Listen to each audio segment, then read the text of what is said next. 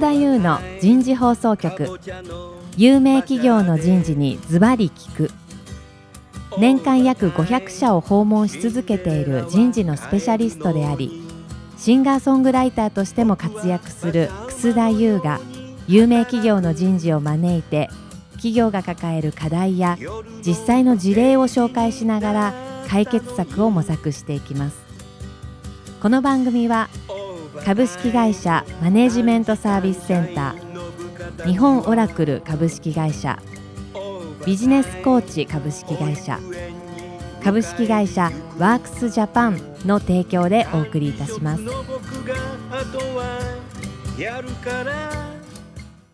楠田優の人事放送局。パーソナリティの楠田優です、えー今日は東京港区の赤坂インターシティコンファレンスの4階のフロアから、えー皆様に番組をお送りいたします。今日は特別番組ということで公開録音の番組になります。えー今会場にはオーディエンスが120人ぐらいですね。もうほとんど満席になっていますけどもどうぞよろしくお願いいたします。えー今日のテーマですけども、今日のテーマは、サントリーホールディングスと日立製作所におけるグローバル人事の取り組みです。早速ですが、ゲストの方をご紹介いたしましょう。大きな拍手でお迎えください。サントリーホールディングス株式会社グローバル人事部部長の田中健一さんです。田中さんどうぞよろしくお願いいたします。ありがとうございます。続きまして、株式会社日立製作所人材統括本部グローバル人材戦略推進部部長の田中健一さんです。田中さんどうぞよろしくお願いいたします。ありがとうございます。最後に今回のスポンサーをお務めいただきます株式会社マネジメントサービスセンターシニアバイスプレゼントの伊藤智子さんです。伊藤さんどうぞよろしくお願いいたします。ありがとうございます。まず今日の進め方は、最初にサントリーさんのグローバルについてですね、約20分ぐらいご説明していただいて、少し議論をし、その後コマーシャルタイムということで、MSC マネジメントサービスセンターさんのコマーシャルタイムに入り、その後、日立製作所さんのグローバルの話をし、それで議論をして、それで最後終わっていきたいなふうに、そんなふうに思ってますので、どうぞよろしくお願いいたします。それでは早速ですが、サントリーの田中さん、ご説明の方よろしくお願いいたします。ありがとうございます。改めまして本日は皆様お集まりいただきましてありがとうございます。草田先生ありがとうございます。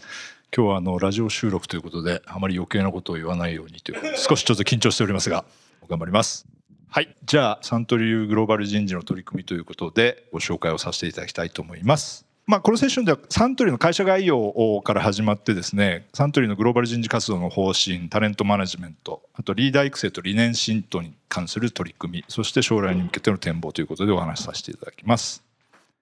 はい、まず会社概要です。サントリーはですね今あの118年の長い歴史を持っている会社でございまして、もともと創業は1899年。創業者がですね鳥居慎次郎という最近日経の小説でも出ておりましたけれども鳥居慎次郎というものが創業者になります。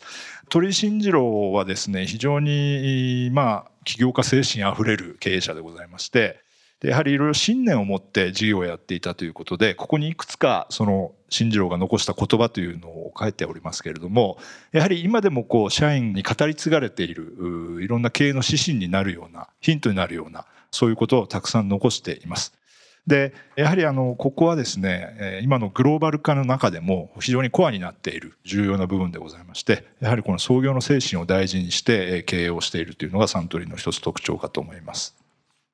で118年の歴史の中でやはりそのいくつか根底に流れている共通のことがありましてですね、えー、創業の時もそうなんですけれどもやはりあのサントリーの一つの精神としてはやっぱり新しい分野を開拓していくということを実践してきた会社だと思います。もともと創業の時に鳥居商店という当時は商店だったんですが始めた事業というのが赤玉ポートワインということでこの時にやはりその日本でワイン文化を作っていくんだということで鳥居慎次郎がですねそういう志を持って事業を始めましたと。でワインで一定のまあ利益が出てですねじゃあ次どういうふうに事業を展開していくかというところで、えー、じゃあ日本で今度はウイスキー当時はあウイスキーというのは当然洋酒で輸入しかなかったんですけれども日本で初めてのウイスキーを作ろうということでこれは一時あのテレビドラマでも一部ありましたけれども1929年に初めてのジャパニーズウイスキーが誕生したということで、えー、でそこから先もですね歴史上ポイントポイントで新しい事業分野に出ていく新しい商品を開拓していくということをやってきております。えー、ビール1963年に始めましたお茶お茶はですね日本でやはりそのこうお茶を缶で飲む文化を作るということでウーロン茶を缶で発売したと。いうのもサントリーが初めてですと。発泡酒もそうですと。えー、あとはそのビール事業でですねプレミアムモルツっていうビールが今ありますけれどもこれはあの今非常に主力のビールになっておりますがやっぱりそういうプレミアムのビールのカテゴリーというのを作ったのも、まあ、サントリーであるということで、まあ、他にもいろんな例はあるんですけれどもやはりその新しい分野にどんどん挑戦していくと。いうのがサントリーの歴史の中でもいろんな事例で現れていると思います。サントリーの理念体系、えー、ミッションビジョンバリュー MVB と呼ばれているものなんですけれども、まあ、これがあまあもちろんグローバルの経営の基盤になっております。でまず企業理念人と自然と響き合うということで自然という意味では例えば水水というのは我々の事業のベースでございますので、え、やはりその水を大切にする水を生み出す環境を大切にするということを非常に我々のミッションの中で大事なものと捉えております。そして、え、まあ人、当然そうですね。お客様もそうですし、我々は人と共にあるということで、企業理念のトップにあります。で、目指す姿、 Growing for Good ということで、これは、やはり我々、商いをやってるわけなんですけれども、単にお金を儲けて成長するためだけに活動しているのではなくて、社会のため、人のために我々事業をやっているんだということで、世の中に良いことをするために事業を成長させていくというのが私たちの志ですと。あと、これはよくあの、社員にも Good Person であるというようなことをよく言いますけれども、そういう意味合いも入っております。価値観ですね、バリューですが、あここはですね、えー、2つの軸がありまして、1つはやってみなはれということですね。やってみなはれっていうのはもう本当にサントリーの、まあ、マインドセットというか、あ姿勢の一番コアの部分と言ってよいかと思います。で、これはあの、海外に理念を浸透する時もやってみなはれっていうことは非常に積極的に浸透していてこれあの英語で以前は Go for it っていう訳をしてたんですけども、ね、まあ要するに Go for it やってみなはれとやってみなあのどうなるかわからんでしょうというのはこれはまあ創業者が残した言葉なんですけれどもえー、まあそれ自身がやはりですね、我々の非常に大事な価値観だと。やってみなはれっていうのは、いろんなもちろん要素が入っています。新しい分野に勇気を持って入っていく。で、一度手がけたらきっちり結果が出るまでしっかり粘り強くやっていくということもありますし、人がやらないことをやるというようなこともありますし、いろんな要素が入っています。で例えば先ほどビールの話でですねビール事業に参入してそれでプレミアムモルツが売れてというような部分が入っておりましたけれども実は黒字化するまでに40年以上かかってるんですねでこれはやはりやってみながらの一つのエピソードとして社内でも語られるんですがこれある意味非常にやってみながらのエッセンスが非常にこう色濃く現れている事例だと思います。利益三分主義っていうのはこれはやはりあの創業者の精神から来ておりましてやはり儲けた利益というのは事業への再投資にも回すんだけれどもお客様取引先にも回していくそして社会のためにも返していくということでそれが利益三分主義ということです。でここは非常にやはりあの海外の社員からもですね非常にポジティブに受け止められています。はい、でベースには基本的な行動原則があるということでこれが我々の理念体系ということになります。でやってみながらですね。これがサントリーの DNA です。あの、海外の社員って結構やはりこういう明確な理念だとかメッセージにやっぱり共感するんですね。で、やっぱりグループ会社なんかに行くと、やっぱりやってみながらっていうのを漢字で、えポスターにしていたり、バッジにしていたり、非常にやっぱりそのやってみながらっていうのを社員がポジティブに受け止めて海外でも日々の仕事を実践しているという状況が見られます。はい。で、事業概要ですけれども、基本的にはその商品分野、製品分野でいくと、まず大きく分けると我々は種類事業。まあ、これはお酒から始まった事業ですので、非常に大きなビジネスです。で、飲料、食品事業ですね。これはあのソフトドリンク、清涼飲料の分野です。あと、あの、最近伸びているのが健康食品ですね。えー、セサミンっていう商品がここに出ておりますけれどもやはりあの人々の健康を支える商品というのを今非常に伸ばしておりますその他ですね、えー、外食系の事業を持っておりますし花というのはですねこれあのやっぱり研究開発の中から出てきた青いバラっていうのがあるんですけれども、あの、そういうことをきっかけに、そういう花とか植物の事業にも今展開しております。サービス関連事業もやっております。で、今ですねいろんなまあ事業が成長してきて M&A 等も経た上で、えー、グループ会社が321社になっていて、えー、従業員数が3万8000人というふうになっております。で、えーまあ、日本と海外ということでいくと日本が1万8000人残りの2万人が海外ということで社員数という意味では海外の方がもう大きいということになっております。で売上高は2016年で2兆6000億円ということですけれども売上高の比率でいくと海外比率は34%ということになります。えっと、経常利益は1758億円ということですね。で、えっと、このページで見ていただきたいのはここもまた歴史が書いてあるんですけれども、まあ、事業の内容から見た時に最初はお酒から始まりましたと。そこで事業が成長してきましたと。でそれが成長してきたところで80年代から急激にですね清涼飲料の分野が伸びてきました。ということですね。で、合わせてその他のいろんな事業も少しずつ伸ばしてきて、で、海外事業が、やはりこの辺からずっと80年代からどんどん少しずつ伸びてきてるんですが、この2009年がですね、えここでは第4の創業と書いておりますが、グローバル化という意味では非常に大きく舵を切った年というのがここ2009年です。でここでは海外の清涼飲料のメジャーブランドを買収したということがありました。例えばオーストラリアのエナジードリンクの V というものがあるんですがそこを持っているフルコアという会社を買収したりヨーロッパではオランジーナシュエップスという会社を買収したりということでここから急激にですね清涼飲料の分野でグローバル化が進んできましたと。そして2014年には最近の一番大きな買収ですけれどもお酒の分野でアメリカのビーム社を買収するということをやりました1兆6000億円かけて買収をしましたということでここで一気にまた海外のボリュームが大きくなったということで、まあ、今に至るということでございます。はい、事業概要はここまでですね。で、えー、これからグローバル人事活動方針ということですが、あの、まず背景としてですね、そのグローバル化、弊社のグローバル化を考えるときに、あの、グローバルマトリックス経営という考え方があります。で、今申し上げた通り、我々いろんな事業会社を買収してきてですね、で、これはあの、ビジネスモデル上も、あとはカルチャー上も、基本的にはやはりそのそれぞれのビジネスが自律的にディションメイクをしていくと。経営を主体的にやっていくんだというようなカルチャーがこの会社にはありまして、まあ、ともすれば遠心力が非常に働いてしまうというような会社なんですね。ですけれども、今やグローバルカンパニーになったということで、やはりグループを横串で指すという形で経営を進めていかなきゃいけないということで、それぞれの機能ごとにですね、やはりグループで一体感を高めていこうということで、機能別のある意味グローバルなコミュニティを作りながら、具体的にレポートラインということではないんですけれども、この経営を支えていこうと、グローバル化を推進していこうということを今やっております。そういう意味で人事分野でも同じで、えー、人事分野では特にですね、やっぱりグローバルな人材マネジメント、タレントマネジメントというところで、えー、一体感を強めておりますし、あとはサントリーということに対する、サントリーの文化だとか理念に対するエンゲージメントを、これも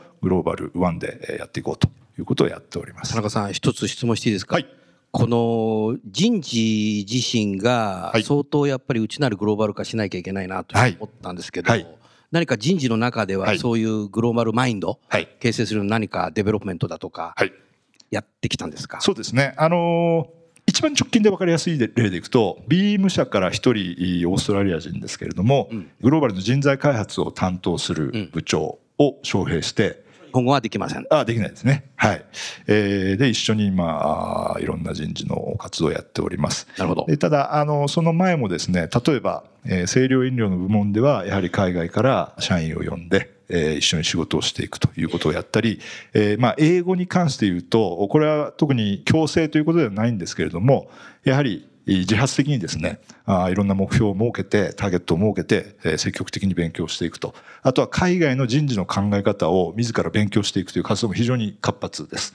そういう意味ではやはりどちらかというとここも自発性なんですけれどもみんなが意識を持ってグローバルなスタンダードを学んでいこうよと知識を得ていこうよ働き方を変えていこうよというようなことはやっております。ありがとうございます、はいこれがあの今の人事の中期方針ということで、まあ、これはまさにまた今ですね次の3年ということを議論はしてるんですが大枠はおそらく変わらないと思います。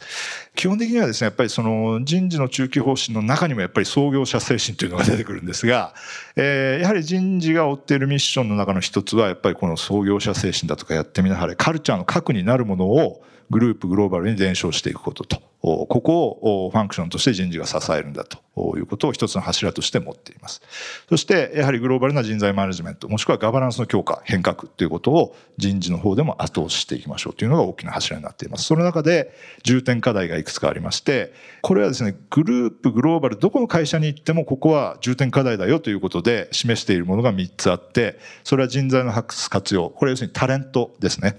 これが1つ。あとはグループワイドでやはりシナジーをもっと高めていきましょうということが2つ目。で、その基盤を作っていきましょうと。で、3番目にエンゲージメントということで、これはあの当然海外のグループ会社っていうのは、やはり通常社員をリテインしなきゃいけない、エンゲージメント高めなきゃいけないっていうのは通常それぞれの個社でもちろん目標を持ってるんですけれどもよりやっぱりグループとしてサントリーというものにエンゲージメントを高めようということを今重点課題として取り組んでおります。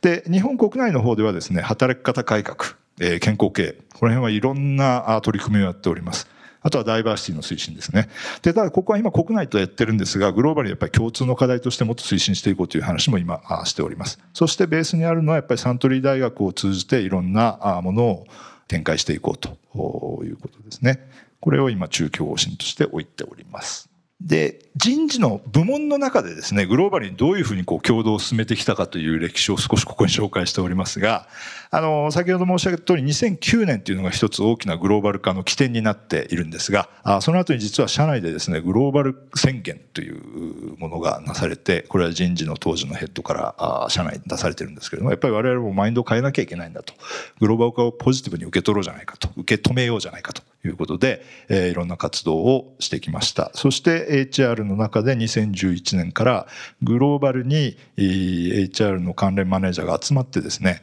やはりそういうグローバルアジェンダを議論して戦略的にいろんなものをドライブしていこうということをやってきております。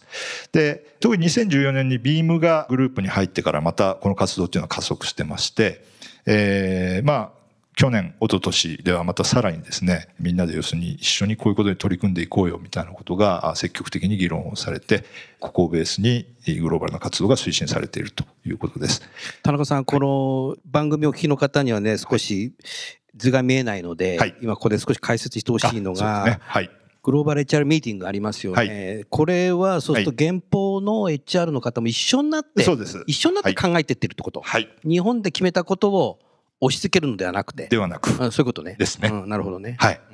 あのここはまあ左側のステアリングコミッティっていうのが要はある意味人事の幹部のエグゼクティブの、うん、で右側のグローバル HR ミーティングっていうのはもう少し広いグループですね、うん、大体まあ560名の人間が集まるんですけれどもここではやはりいろんな世界にまたがる共通の事項を議論したりしながらお互いを高め合うというようなことをやる、うん、グローバル HR ミーティングやるときに人事の人がやっぱり英語力が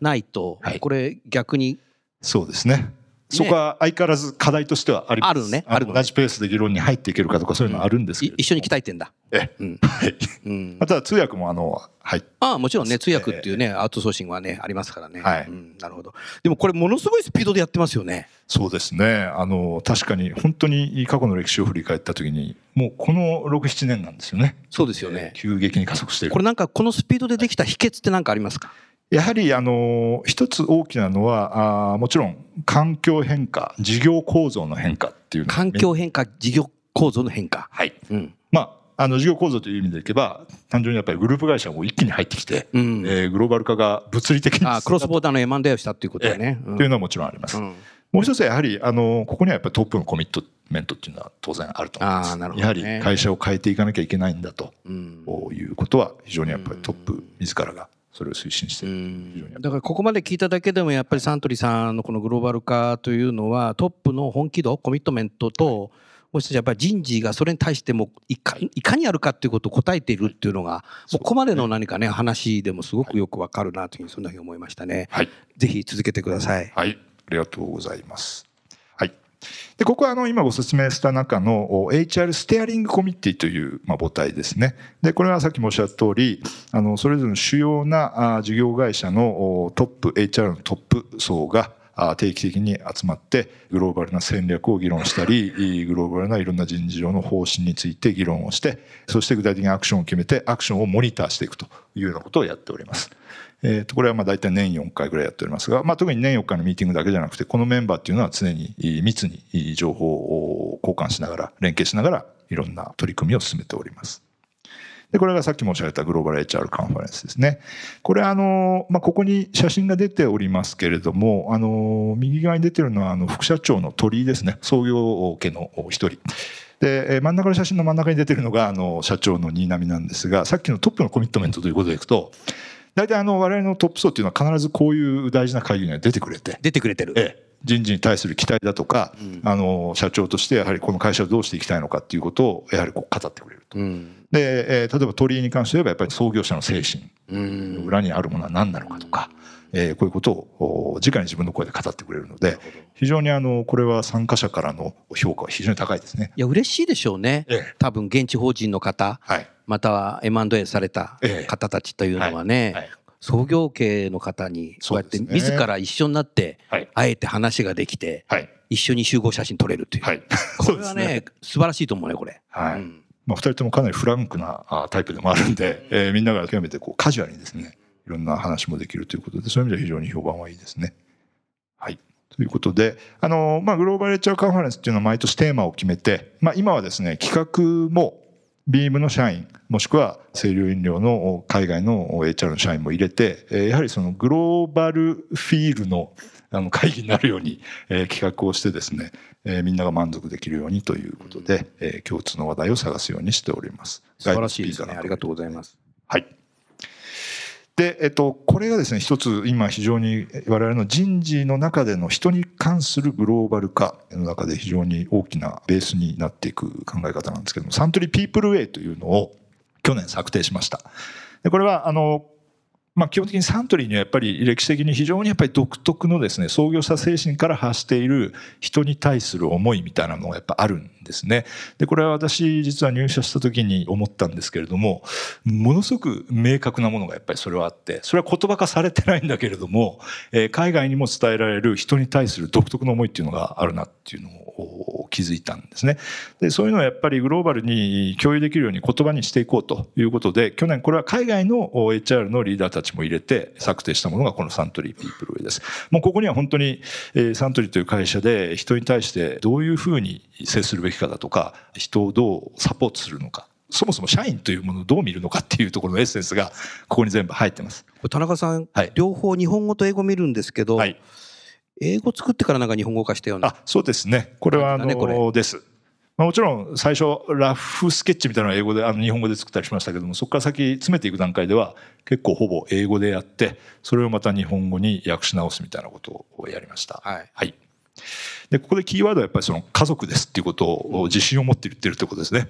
ええ、でこれは逆に海外の社員から提案がありました。あの人がプライオリティだとかっていう言い方よりも家族っていう言い方をした方がサントリーらしいよねと。なるほど。はい。これはこれからどんどん各グループ会社にまた徹底をしていこうというふうにしております。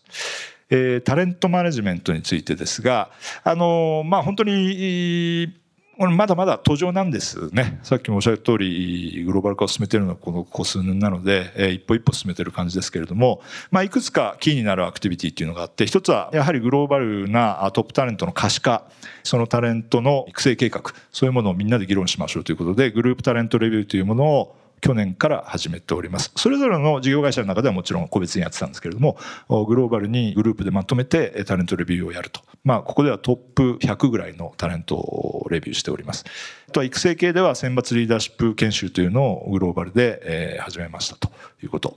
で、今加速しているのはやはり人材交流ですね。グループの中での人材交流をもっともっと加速していこうということで、いろんな取り組みを行っております。で、人材交流に関して言うと、ここはちょっとあの、国内起点でっていうような書き方にもなっておりますけれども、基本的にまあ国内起点でいけば、国内人材のグローバル化っていうのはやはりどうしてもグローバル化を進める中で、無視できないので、どんどんどんどんトレーニングを送ったり、出向という形でですね、いろんな拠点で活用をしてもらうということもやっておりますし、え、もちろんその海外からの受け入れということも少しずつやっておりまして受け入れという意味では出向というベースで何年か受け入れるというものはありますしどんどんどんどん短期でもっと人を受け入れていこうということで23か月のペースで、まあ、これはビザ上の制限もないのでどんどんどんどんこう交流を図っていこうというようなこともやっております。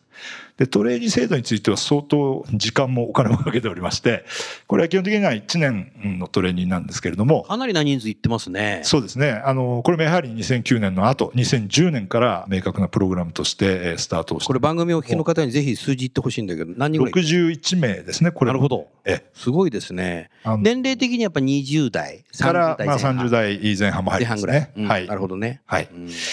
でここはですねあのトレーニー派遣する前の段階のサポートからみっちりこれはまあ実は外務のコンサルタントさんもパートナーを組んでやってるんですけれども、はい、えー、かなりその1年間で習得すべきことは何か、うん、半年経ったら何が習得できたのかなるほど。レビューをするかなりきっちり、そのこの1年間で密なプログラムを組んでおりまして。行く前から準備をして、ちゃんとやってるっていうことね。ですね。帰ってきてからもできてるかどうかっていうこと、はい、なるほどね、ええ、まあそれはそうだよね。福利厚生じゃないからね。そうですね、なるほど。なのでまあ大体ですね半年後にレビューでプレゼンテーションをみんなやらなきゃいけないんですけどもその時のこう成長度合いっていうのは結構目に目を見張るものが変わる。ありますね。変わる。えこれはあの毎回本当にそう思います。あいいですね、将来のね幹部候補ですよね。そうですね、うん、はい。これはもっともっと投資をしていこうということになっております海外からももちろんトレーニングを受けるということももっともってあ受け入れもやってるんだ。受け入れをこれからやあこれからやるのね。ね、はい、楽しみですね、はい、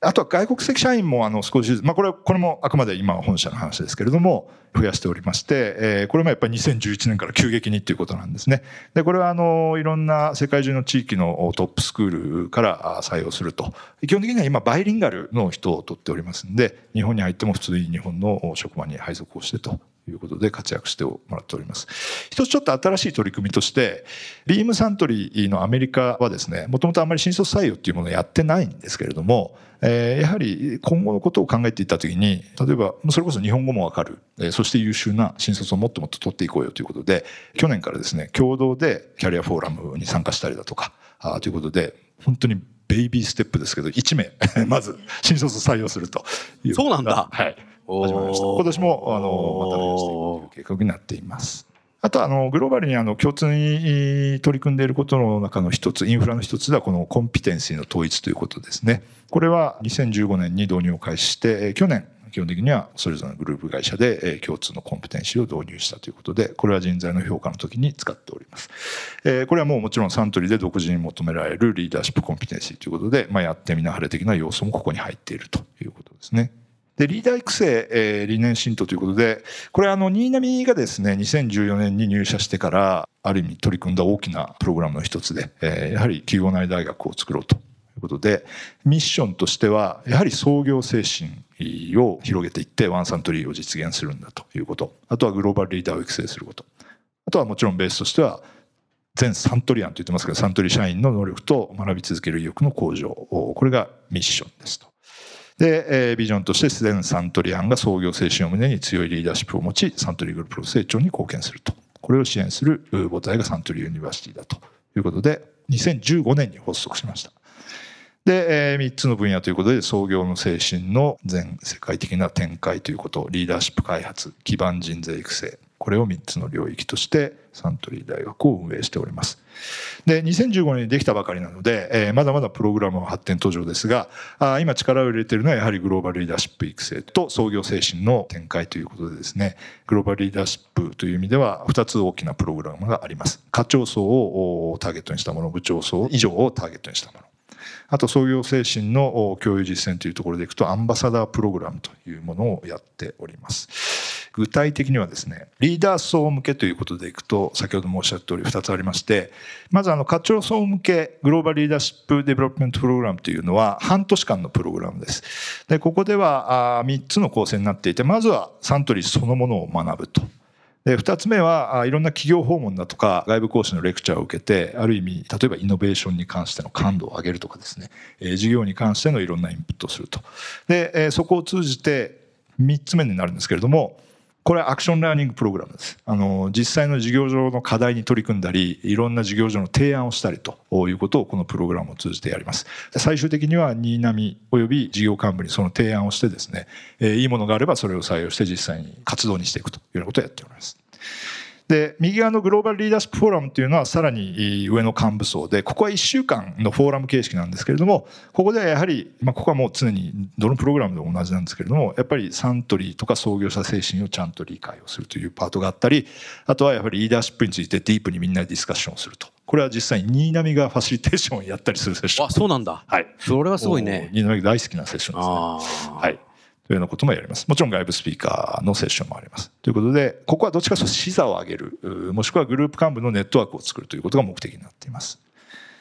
で創業精神の理解という意味ではあいろんなこういうことをですね過去のヒストリーを紐解いて創業精神を深く学んでいくというようなことをいろんなツールを使いながらやっております。まあこれプログラムの様子なんですけれどもさっきもおっしゃった通り幹部がやっぱりこうここにどんどん参加してくるというところが特徴ですね。まあ、新浪ももうどんどん前に立っていろんなことをやっておりますし鳥居も出てきますし今プログラムの中では今会長になってます佐治もですねいろんな幹部との接点を持ってやるというようなことをやっております。素晴らしいね。やはりあのさっきの話でトップのコミットメントということになるかと思います。うんはい、で創業精神を伝えるという意味ではアンバサダープログラムというのをここもかなり長くやっておりましてこれは2012年から始めてるんですけれども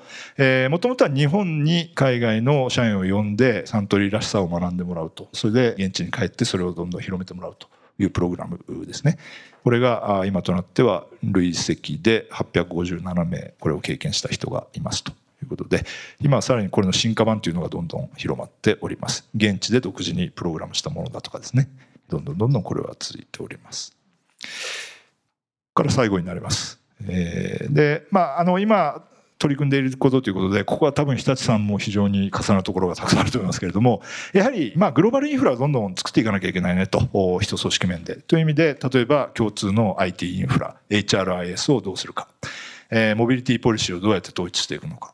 あとグレーディングをどうやって合わせていくのか。エンゲージメントサーベイの共通化。こういうものに今一歩一歩取り組んでいるところでございます。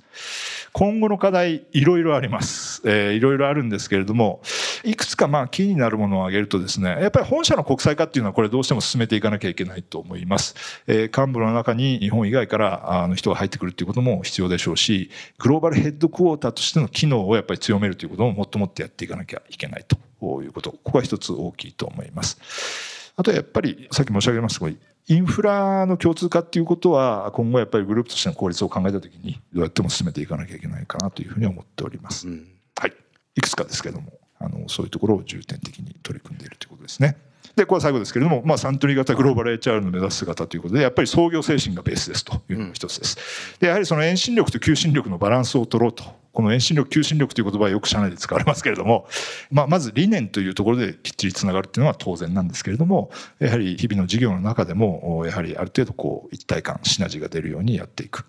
えー、そして、えー、いろんな個性を持った社員がお互い響き合って、えー、やはり他社が生み出せないような新しい価値を生み出していくような企業になるということをサポートする HR がグローバル HR ですねと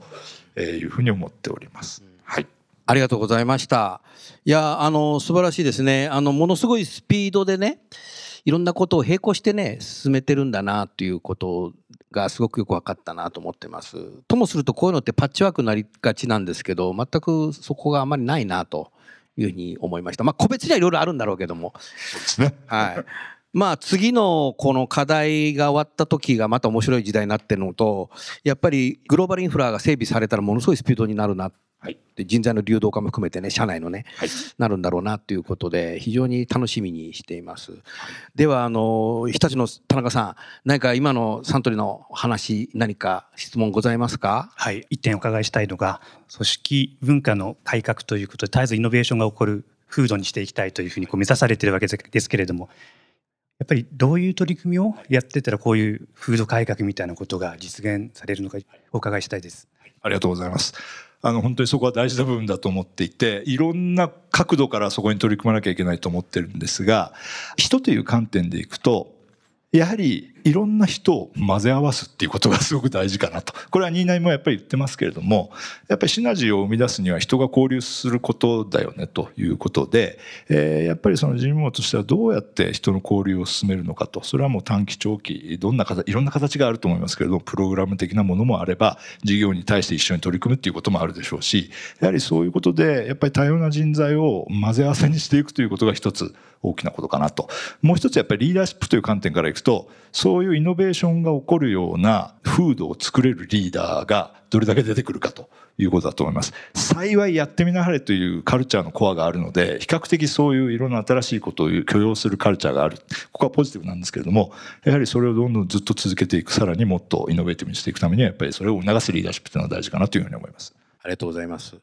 MSC の伊藤さんいかがですか？ご質問ありますか？ワンサントリーで、まあ、グローバル化を進めていくっていう時に必ず共通のフレームワークがなきゃいけないっていう、まあ、これから取り組まれていくっていうことがあるんですけれども何でも共通にしていかないと本当の意味でのワンサントリーにはならない。まあ、あのいろんな企業さんでもインターナショナルであるけれどもグローバルじゃない、うんうん、でそういう中で例えばスピリットみたいなものはだんだんワンサントリーになってるんだなと思ったんですが、まあ、いわゆる多様な人材を取りまとめてチームにしていく、まあ、本当の意味でのリーダーシップ。でそれをしていくところで多分これからのチャレンジだと思うんですけれども今から共通のどういうフレームワーク例えばそれが評価制度だったり人事制度だったりっていうことを考えてらっしゃるかあるいはしていく中で何が今、まあ、グローバル人事としてチャレンジかその辺多分皆さんご興味あるんじゃないかと思うんでお願いします。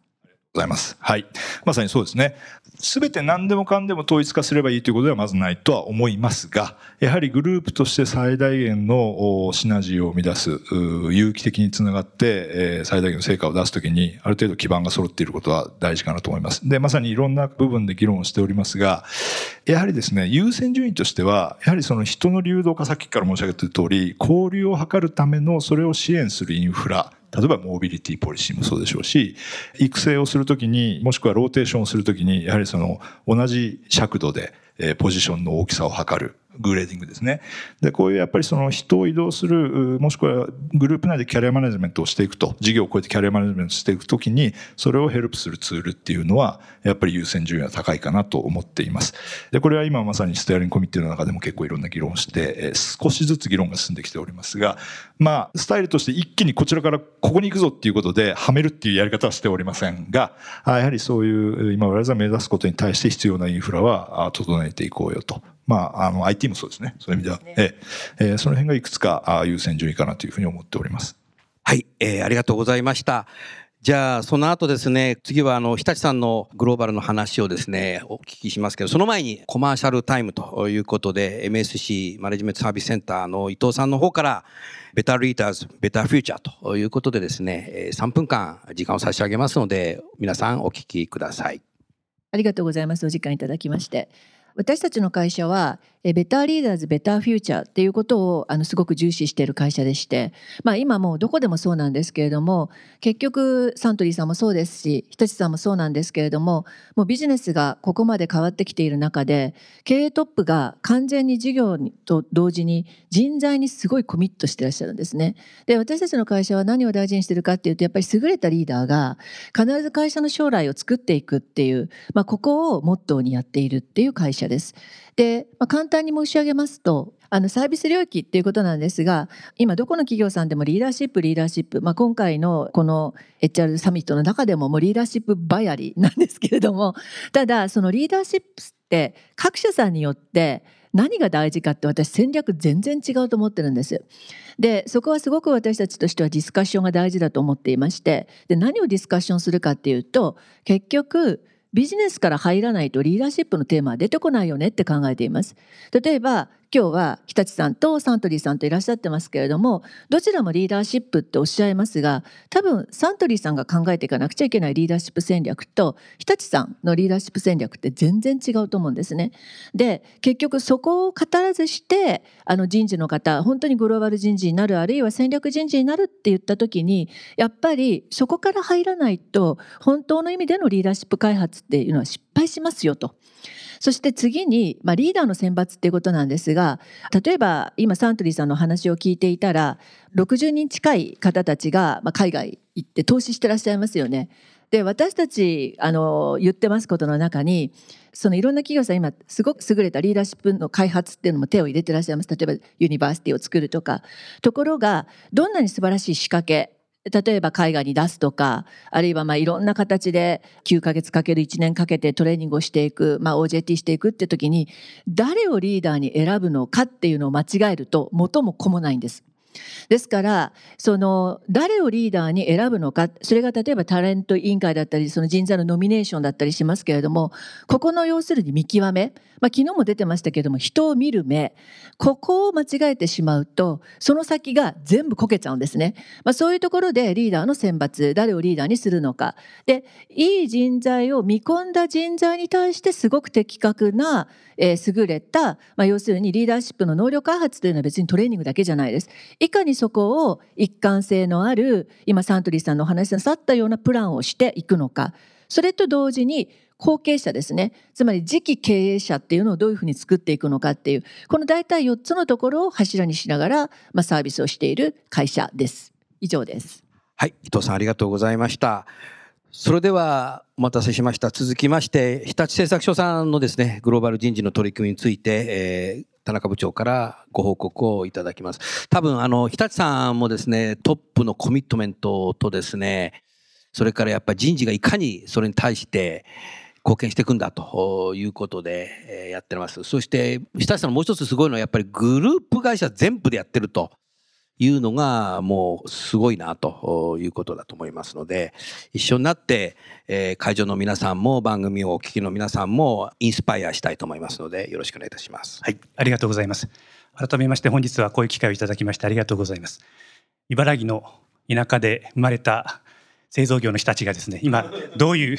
取り組みをしているかご紹介をさせていただきたいと思います。今日はあの日立について会社の概要とそれから日立の目指す姿とそれそして我々人材部の取り組みという3つのパートでご説明をさせていただきます。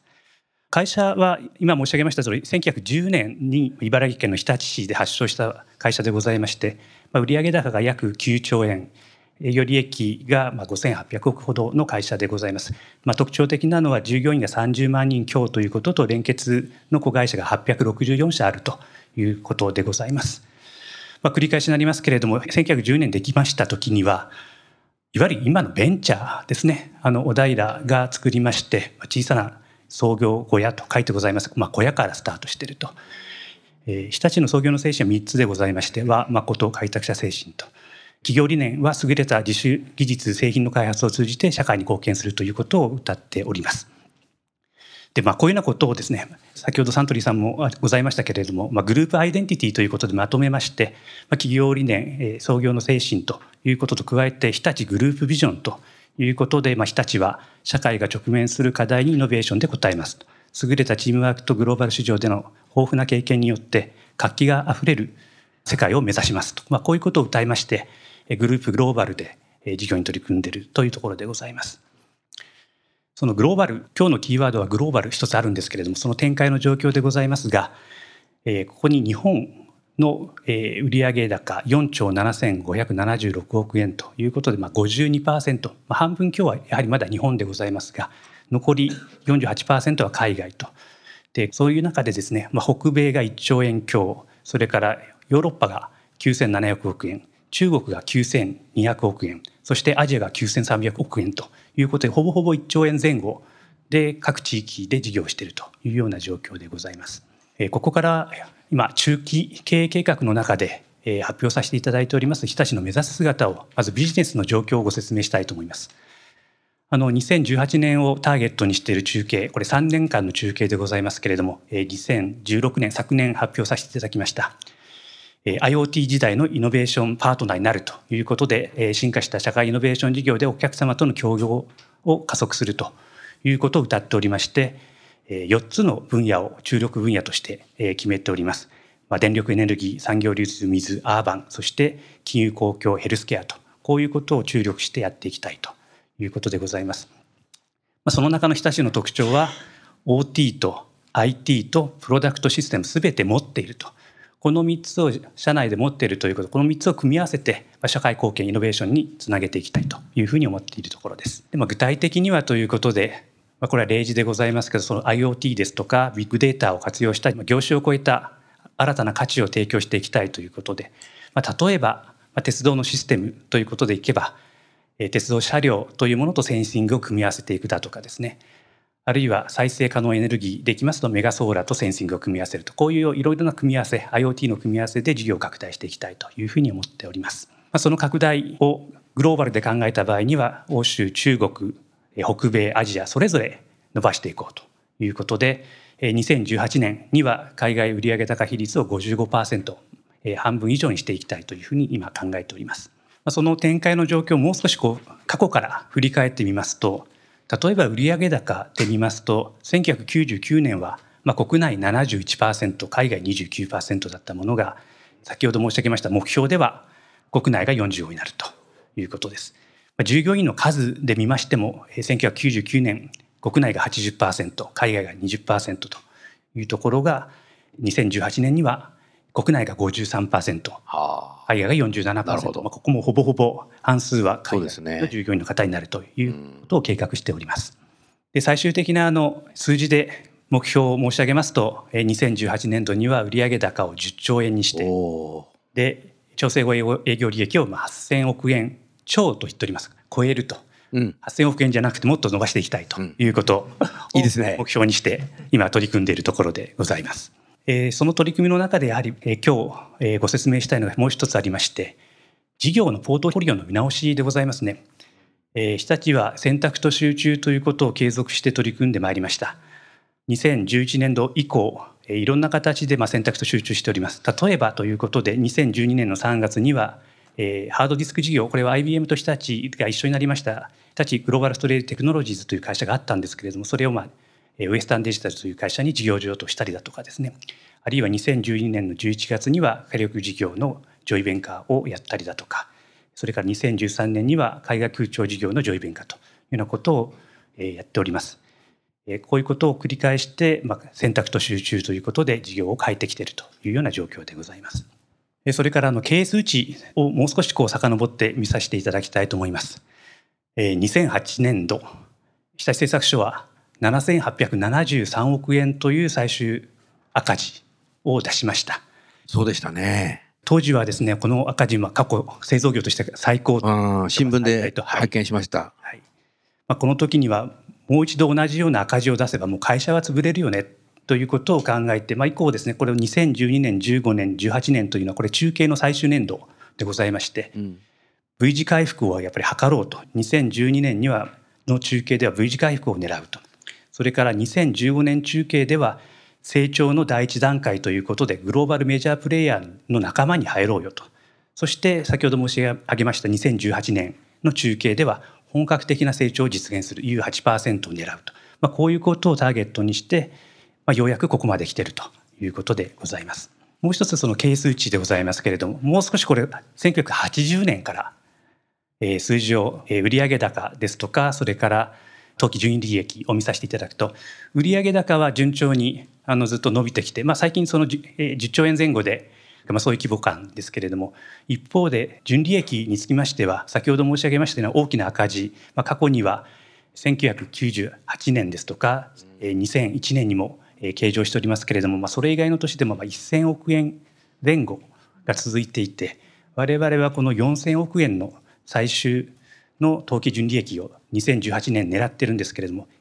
異次元ステージへの挑戦だというふうに認識をして、えー、今までと同じことではないということで成長に向けて舵を切っていこうということを社内では、えー、歌って取り組んでいるというような状況でございます。うん、あと、まあ、ご参考ということでグローバル企業との戦いということで2014年度の数字なんですけれども、まあ、弊社日立とですね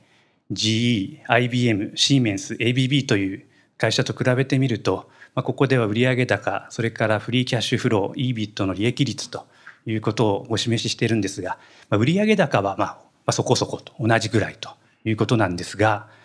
パーセンテージであります EBIT の利益率は弊社が5.2%に対して GE は 10.3%IBM は22.1%なるほど。圧倒的な差があるということですし、フリーキャッシュフローに至ってはですね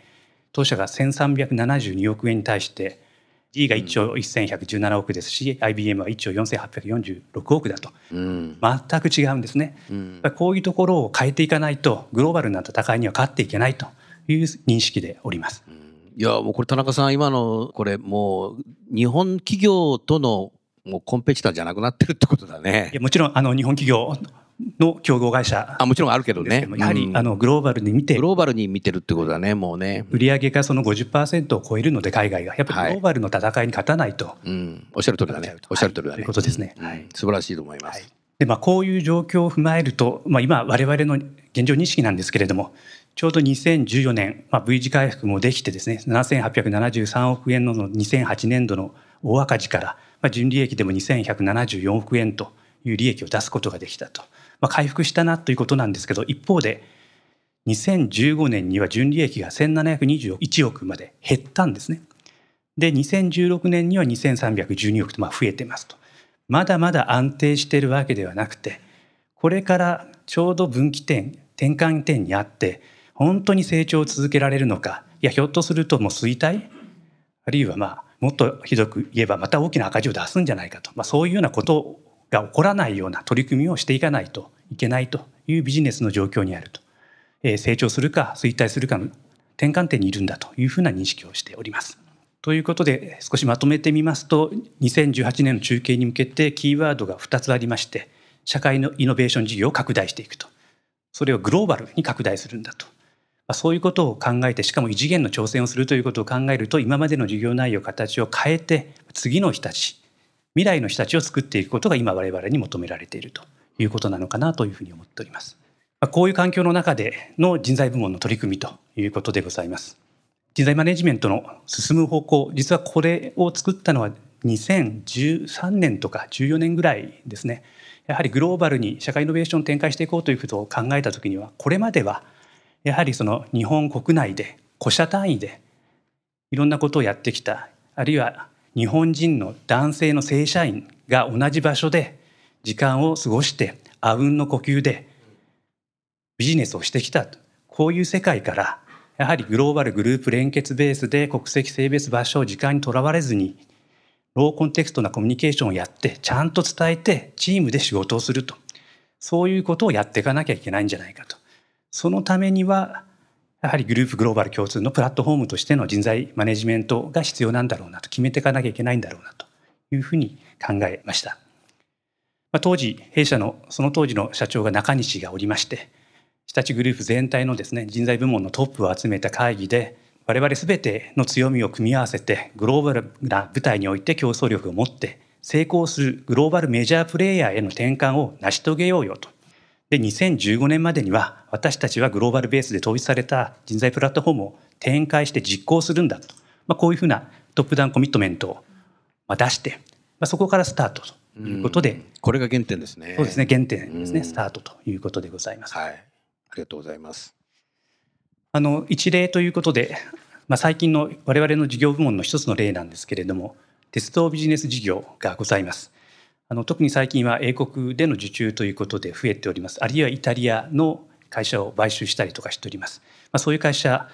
売上高をこのグラフで見ますと2011年では国内の売上高が72%海外が28%だったものがすでに2015年度で海外が71まで国内は29まで、まあ、全体のまあボリュームも増えているというような状況になっておりますもちろん従業員も2015年では海外が70%と、まあ、国内が30%ということで日本人の方が少なくなってきているとそういうビジネスユニットは本社機構をイギリスにおいてで大きな拠点としては日本とイタリアとイギリスというようなことで、まあ、グローバル国境を越えた事業オペレーションをやっているというようなことも実態として生まれてきております。まあ、そういう状況の中で我々人材マネジメントをどう転換していくのか展開していくのかということで2012年から進めてまいりました。グローバルな人材データベースを作ったりあるいはグローバルな Leadership Development ということで500人のトップタレントプールを2012年度に作りました、うん、以降13年14年15年という中ではグローバルグレードの適用ですとかあるいはパフォーマンスマネジメントを始めたりだとか。さらに言えば2014年の10月には日立製作所の国内の管理職の処遇にこのグレードとパフォーマンスマネジメントを活用するということを始めました。そして2015年からは新しい人材情報システムを導入するということでグローバル共通の情報システム基盤ということでまず海外からスタートしてちょうど今年2017年度には日立製作所そのものがこの新しい人材情報システムを導入するということを計画して進めているところでございます。うん、まあ、この目的全体の目的というのが繰り返しの部分がございますけれどもグループグローバルな人材マネジメント基盤を作って組織と個人の目標を連動させてパフォーマンスを向上して適材適所を実現すると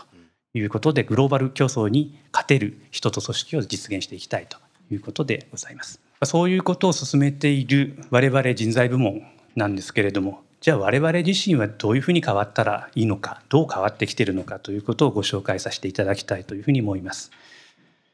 2012年にですね我々人材部門ってどんな仕事をしているのか、まあ、ここに書いてある Strategic Planning Business Support、うん、 Operation Administration、まあ、どういうこの3つで分類するとどんなことをやってるのかと実際にこうアンケート約5,000人の方々にさせていただきました。その当時はここに書いてありますけど Strategic Planning が10% Business Support が20%そしてオペレーションアドミニが70%と。なるほどいうことでも大部分がオペレーションであったりアドミンをやってるんだと、これがはっきりしたわけですね。これじゃまずいよねと、事業に貢献できないじゃないかということで、まあ、ここを変えていこうと。いうことで、2012年度以降取り組んでまいりました。一つは求められる人材のスキルですとかマインドセットを変えていこう。あるいは人材部門の組織改革を進めていこう。そして人材分我々の業務の見直しということでオペレーション的な業務をまシェアード化していくだとかですね、まあ、なくしていくだとか、まあ、そういうことを進めてきたということでございます。でこのことによって、まあ、真のビジネスパートナーになりたいというふうに思っております。で16年度今年の1月ですねもう一回同じアンケートを取りました。なるほど Strategic Planning と Business Support 従前は30%だったところは38%に。おそれからオペレーションのところが62%に減りました、うん、がまだ。まだね。目標これは50%以上やっぱり。 Strategic Planning ですとか Business Support やりたいと思っております。しオペレーションは50%以下未満にしたいと思ってるわけです。けどそこにはまだ届かないと、うん、でも方向はうまく進んでるよね、うん、ということで、まあ、これからも取り組んでいきたいと。これいいですね。こういうふうに見える化していくっていうのは。数字でね。あと2018年度が終わる頃にはですねもう一回もう一回。サーベイをやってここが変わったということを確認したいと。田中さん聞きに行きますよ僕。はい。お待ちしております。それからその改革を進めるにあたっての体制でございます。グローバルなプラットフォームを作るということで従前からそのあります人事勤労本部というこの日本を対象とした組織に加えてグローバル HR 部門という部門を作りまして人材開発ですとかタレントマネジメントですとかトータルリウォードというようなことあるいはアライアンスの関係それから HRIS の関係そういうものをまとめてここにあのグローバル人材部門担当というものを一人置きましてこれをレベントアラバチという今アメリカで勤務しているものでございまして一月に1週間日本に来て先週ちょうど1週間来ておりましたけど我々と議論をして物事を決めていく。で1週間以外のところはあのメールであったり電話であったりということで、え人材統括本部長である中畑のもとですね、彼を責任者においてそういう施策を展開するということですし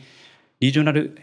HR ということで日本もその局の一つだということでこのグローバルな全体の施策の方針に従って日本もやると。ただし日本として運用はいろいろ工夫をしながらやっていくというようなことをやってきております。それからその、まあ、進めるにあたってはそのグローバル部門はやっぱりプロジェクト体制を引いております。あの先ほど申し上げたそのリーダーのレベント・アラバチの下でイミティアーズというその PM をプロジェクトマネジメントオフィスを担当しているものを置いてですねいろんなプロジェクトを日本人と日本人以外のものを混ぜながら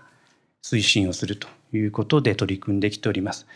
あの日本人が30人ほどノンジャパニーズが20人弱ほどということで、ま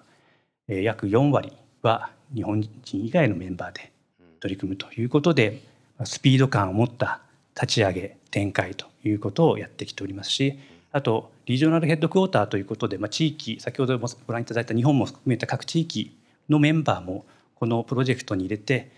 えー、いろんな施策の展開はこのリージョナルヘッドクォーターのメンバーのサポートを得ながら推進をいただきながら進めていくという取り組みをしているところでございます。田中さんこれ今ね日本人と外国人のね、はい、あれあの図が写真が載ってるけど私自身この日本人の写真見たこと何人か存じ上げてるけども、はい、何回言ってもね田中さんの話しているものと他の方が部長さんが話していることがねぶれないね。で一気痛感してますよ。これがね僕すごいと思うんですよね。サントリーさんもそうなんだよね。ぶれないですよね、うん、意外とこう人事ってたくさんの文門作ったりいろいろすると結構なんか言ってることがこう違ってたりするのが僕がほらそうやって訪問して聞くのが好きなのでこれ日立さん全然ぶれないんですよ。ここがねすごいと思ってそうですかね。はい。はい。やはり、まあ、みんなで議論して決めてきてる部分とやはりその目指す方向が一つということなのかなという、うん、おっしゃる通りだね、はい、でも重要ですよねこれ。はい、うん、と思います。それからあとあのご紹介したいのがそのダイバーシティ。あの先ほどサントリーさんもダイバーシティ多様化ということが大事だということであのお話しされていましたけれども、まあ、実際に例えばボードのメンバーもその社外取締役が9名ということで過半数を占めておりますしその中でも5人の方々は日本人ではない方ということで、まあ、こういう中で、えー、指名委員会ですとか報酬委員会ですとかそういうことも取り組んできております。あとそのそれ以外でも、え、例えば役員クラス先ほどのその鉄道ビジネスユニットの、え、責任者である CEO はもちろん日本人ではありませんしあと役員相当の処遇でも、え、新しくその戦略担当の方を雇用したりで日本で仕事をしてもらったりそれからグループ会社のトップを務めているものを兼務発令をして日立製作所の今一番力を入れている社会イノベーション事業の副本部長ということで日本と中国以外の責任者として活躍していただいたりだとかですねそういうことも進めておりますし女性あるいは採用の多様化ということも継続して取り組んできているところでございます。で最後に主な課題ということでこう3点ほど挙げさせていただきました。タレントマネジメントの強化と書きましたけれども例えば先ほど申し上げたえリーダーシップディベロップメントグローバルなですね500人のプール作ってまいりましたけれどもその中身やはりその若手あるいは日本人でない方あるいは女性そういう方をどう見つけてきてどう育成するのかとなるほど。そういうことをこれからやっていきたいと思いますし、うん、パフォーマンスマネジメントもただややるということではなくて、うん、しっかりその成果が出る形個人が自分の目標を達成するあるいはその部下を育成するそういうことにどうつなげていくのかそういうことを具体的に進めていくというのがこれからの課題かと思っておりますしあと意識改革あの先ほど、えー、サントリーの田中さんからもお伺いしましたけど我々もやはり意識を変えていくということを部下がひょっとすると日本人でなくなるかもしれないあるいは情緒が違ってくるかもしれないという中でどうやって進めていくのかっていうことは継続して考えていかなきゃいけないまあ、最後に我々自身も変わっていくということについては継続的に実際に事業に貢献できるビジネスパートナーとあと、まあ、専門性が高い COE というものをきちっと人材としても育成していきたいというふうに思ってます。うんうん、はい、ありがとうございました。田中さんあのこの課題3つ見つめちゃったんですけども多分ここまで来るとあとはもういかにやるかっていう形でやっていけば多分もうあと3年4年経った時には結構この課題ってなくなってんじゃないかなって。まあもちろんねそれぞれは大変かもしれないんですけども次のステージが面白そうですね。そうなんですけれどもあの先ほどご説明した資料で、えー、中西から2015年にはプラットフォームが出来上がっていてそうだっていう話があったんですね。うん、で我々も2015年にはもう活用できる段階になっていたいとその当時思ってまっていた。2012年度に始めて、まあ、4年間でと。なかなかそこがそのプラットフォームは作りました、はい、でそれを活用するという入り口には入ってますけど本当に全てのマネージャーとか従業員の方がそれを見て向けてやっていられるかというとなかなかそうなってなくて、うん、それに向けてやはりこれから努力していかないといけないんだろうな、うん、おっしゃる通りですね、うん、ありがとうございました。さあじゃあサントリーの田中さん今の日立さんのプレゼン何かご質問ございますか？はい、はい、一つあの、私やっぱり日立さんのこの組織のグローバル化、人事のグローバル化というところで、えー、すごいなと思うのが、まあ一つはもともとトップの方の号令で、プラットフォームの統一から入るぞっていうのは、これは結構すごいことだな、うん、おっしゃる通りだね、えー、確かにね。思っていて、えー、もちろん形から入ってそこから変えていくということだと思うんですけどもその中で日本の本社の人事制度とか仕組みにメスを思いっきり入れているというところがすごい印象的で、ね、えその中で当然やっぱりいろんなご苦労とかですねやっぱりラインマネージャーの意識変革、まあ、ここに意識改革の継続とありますけれどもこの辺でこう一番苦労されている点、えーまあ、ある意味抵抗勢力はどういうものなのかとかですね、ちょっとその辺の生の話を お伺いしたいなと。変革とはそういうものがつきものですからね。あの抵抗勢力っていうことではないんですけどやっぱり変わるということについてはやっぱりなぜ変わらなきゃいけないのかなぜこういう仕組みを入れるのかっていうことの、まあ、理解というかですねそういうことがないと自分から進めていかないということになると思うんですね。で日立って比較的あのコンセンサスを大事にする会社、うん、コンセンサス大事ですよね。コンセンサス重視ですよね、はい、うん、来ておりました、うん。まあ、いろんなことをやるにあたってもこういうことをやるけれども何が問題が起こるのかとかっていうことをその日立の中の人材部門でその拠点にいるビジネスを担当している人材部門に聞いて課題を出してもらってそれに対して答えを出してとかということを繰り返しやってきたわけですけれども今回のプラットフォームについて言えばある意味トップダウン的にもうこういうプラットフォームに変えるよと。で日本も変えるよっていうことを決めてそこから展開。で展開にあたってはもちろん本社だけではできませんのでそういうビジネス側あるいはグループ会社の人材部門の方々にそこをご協力いただいてやっていくということを進めていかなければいけない。なるほど。で従ってその決めた後にですね何のためにやるのかどういうメリットがあるのかっていうのも私もいろんなところに行って、まあ、ワークショップをやったりとかですね説明会をやったりだとかそういうことを繰り返し繰り返しやらさせていただいて、まあ、理解を得るじゃあやっぱりやってみようよと。あるいはその先ほどの鉄道 BU のようにもどうしてもいるんだと。だからそういうところはチャンピオンケースでやっぱりそういうところでうまく使えるものはじゃあ他でもうまく使えるんじゃないかとかいろんなこう情報共有やったりだとか、うん、そういうことを繰り返し繰り返しやってきて、うん、で展開してる状況です、うん、現場にも相当足運ばれたんでしょうね。そうですね。本当に行って丸一日のワークショップもやりました。しやったし。やって食事を夜また会食しながら、お酒を飲みながらあの、酒酒を飲めないですが。あの、まあ、そういうこう話をして 繰り返し繰り返しですね、うん、ということもやれてなるほど。してます、うん、ありがとうございます。MSC の伊藤さんいかがですか？HR も変わっていかなきゃいけないっていう話がありましたので、まあ、逆に言うとグローバル HR に変わるために特に田中さんが取り組んでいらっしゃることつまり HR の中での意識変革っていうのも、まあ、ある意味大変だと思うんです。あの御社の場合はビジネス HR もいらっしゃいますし、まあ、そういう意味でそこについてはどんな取り組みをしていらっしゃるのか少しお聞かせいただければと思います。我々自身が変わるというところでもこれもある意味問題提起をトップダウン的にこうやってきてるわけですね。なぜ変わらなきゃいけないというようなこともやはり思うメンバーもいるかと思います。でそういう意味では、まあ、そういうことの意識改革を今言ったようなワークショップみたいな形でもやりましたしやっぱり職場現場が先ほど申し上げたように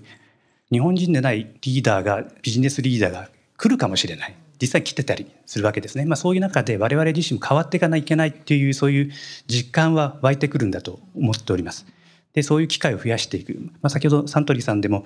グローバル HR カンファレンスやってらっしゃるというこうおっしゃってましたけど我々も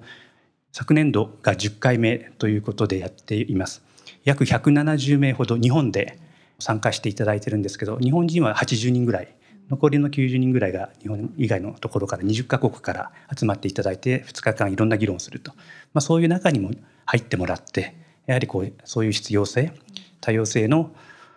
変革の必要性であったりそれからグローバル化の必要性であったりそういうことを実感してもらうってそういうことを繰り返しやっているというような状況ですね。はい、はい、ありがとうございました。それではあの今日はですねあのサントリーさんと日立さんのグローバル人事の取り組みということで、えー、お伺いいたしました。最後にゲストの方をご紹介して番組を終わりたいと思いますのでオーディエンスの皆様大きな拍手を持って終わりたいと思います、えー、サントリーホールディングス株式会社の田中健一さんそれから日立製作所の田中健一さんそれから MSC マネジメントサービスセンターの伊藤智子さんどうもありがとうございました。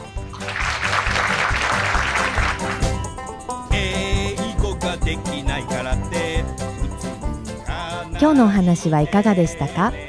楠田優の輝け飛び出せグローバル人材とともにエンディングといたします。この番組は日本最大級の人事ポータルサイト HR プロのウェブサイトからもお聞きいただくことができます。